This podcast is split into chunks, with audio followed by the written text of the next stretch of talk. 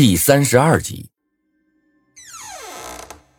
除了门口的位置，宿舍里其他的东西倒是没有变，就连我的手机都还安静的躺在枕头上，就在我昨天离开时的那个位置。我从橱子里掏出书包，将充电宝、数据线放进去，然后又到楼下小卖部买了足足三十包方便面和一提矿泉水，直到书包塞得满满的，再也装不下了。这才罢手。准备好之后，我和张胖子就走到了校门口，等着校车来。张胖子从口袋里掏出了一盒软中华，递给我一根，炫耀的说道：“来，咱们呢也体验一下有钱人的生活。”得了吧，你别寒碜人了。我笑骂了他一句，随后问道：“哎，昨天晚上怎么样啊？”爽不爽？必须得爽啊！那李小姐啊，人还是不错的，长得不错，身材也很好，就是呀，有点贵，一天晚上花了我八千大洋啊！八千！饶是我心里早有准备，此刻也被这个数目吓了一跳。八千块，都赶上我爸两个月工资了，这却让张胖子一晚上就给败掉了。张胖子看我有些吃惊，脸上的笑意更浓了，装作毫不在意的挥了挥手，一脸的不屑。切，你觉得八千很多吗？我还是只选了个中等套餐呢，最贵的那个足足五万呢。我看着他一脸指点江山的表情，笑了笑没说话，说有了钱的人啊，一般都这样。我也并不是不舍得花钱。只是觉得拿自己用命换来的钱去挥霍，怎么想都不是那么个事儿。张胖子跟我吹的正尽兴时啊，车来了。我们学校的校车是那种老式的东风客车，虽然看上去有点破，但是里面空间却很大。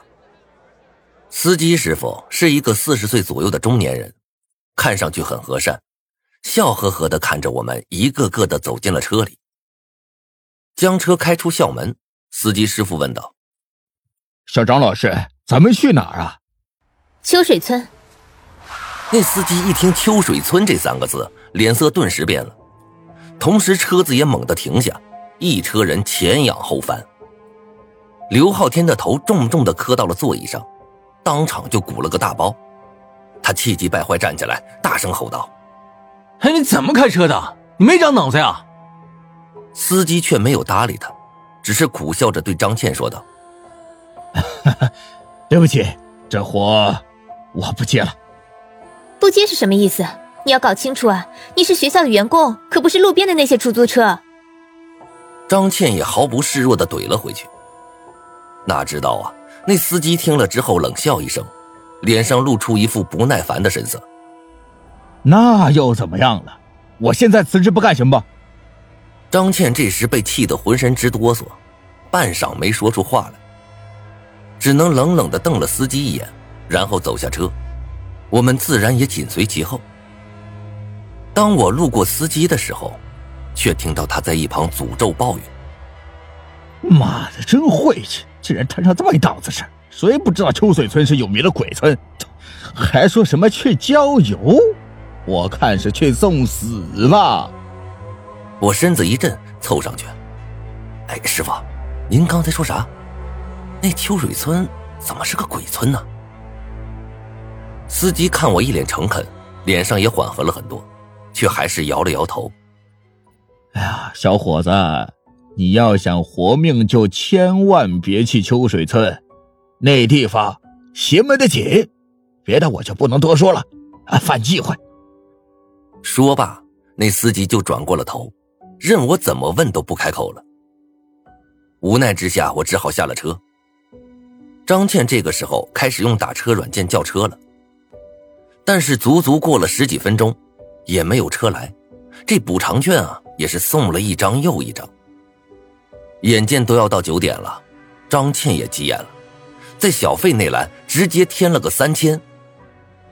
多亏了这三千块钱的小费，不多时。一辆白色的客车就停到了我们面前。这次的司机师傅啊，很是年轻，看样子不到三十，比起刚才那个态度，明显就好了太多了。一下车就带着满脸笑容，径直的走到张倩面前。哎，您就是愿意多出三千块的那个乘客？张倩点了点头，指着我们：“啊，没错，就是我们。秋水村，秋水村离这里并不远。这样，除了那三千块，每个人再给你交二十块钱的车费，怎么样？”那司机眼睛转了一圈，搓了搓手，脸上露出了一副为难的表情。呃，这个秋水村这个地方，其实我是不太愿意去的。不过呀，你给的价格恰恰在我的底线上高那么一点这样吧，一人三十，三十的话我就带你去。张倩咬了咬牙，成交！我现在就用微信把钱给你转过去。哎，行。一听张倩要给他转钱，那司机的脸顿时笑成了一朵花。等到核对完钱之后，我们便一个一个的进了公交车。这次我长了个心眼，直接坐在司机后面的那排座位上。我确实很想问问，那个秋水村到底是怎么回事？怎么大家都唯恐避之不及的样子？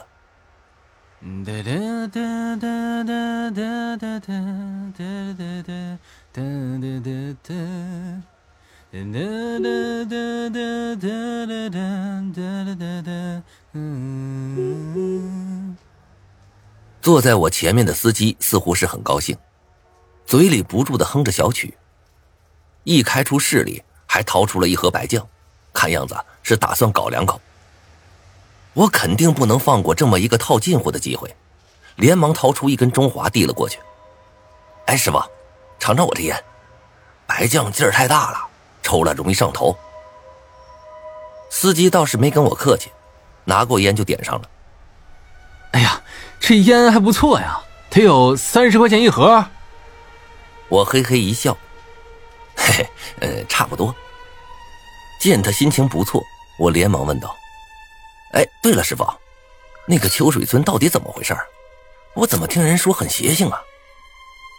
司机笑了笑，压低了嗓子。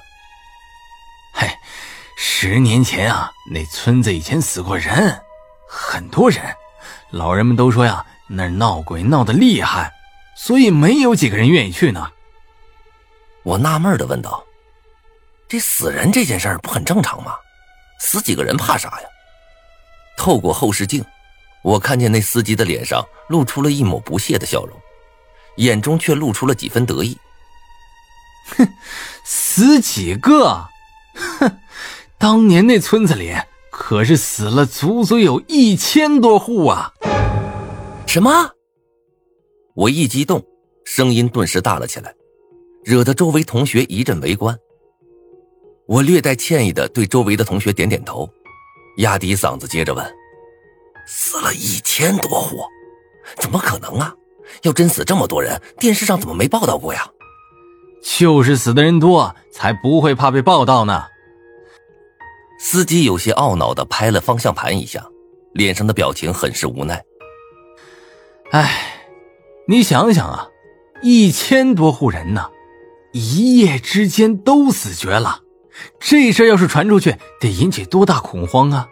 啊，更要命的是，那些人为啥死的，现在还没查出来。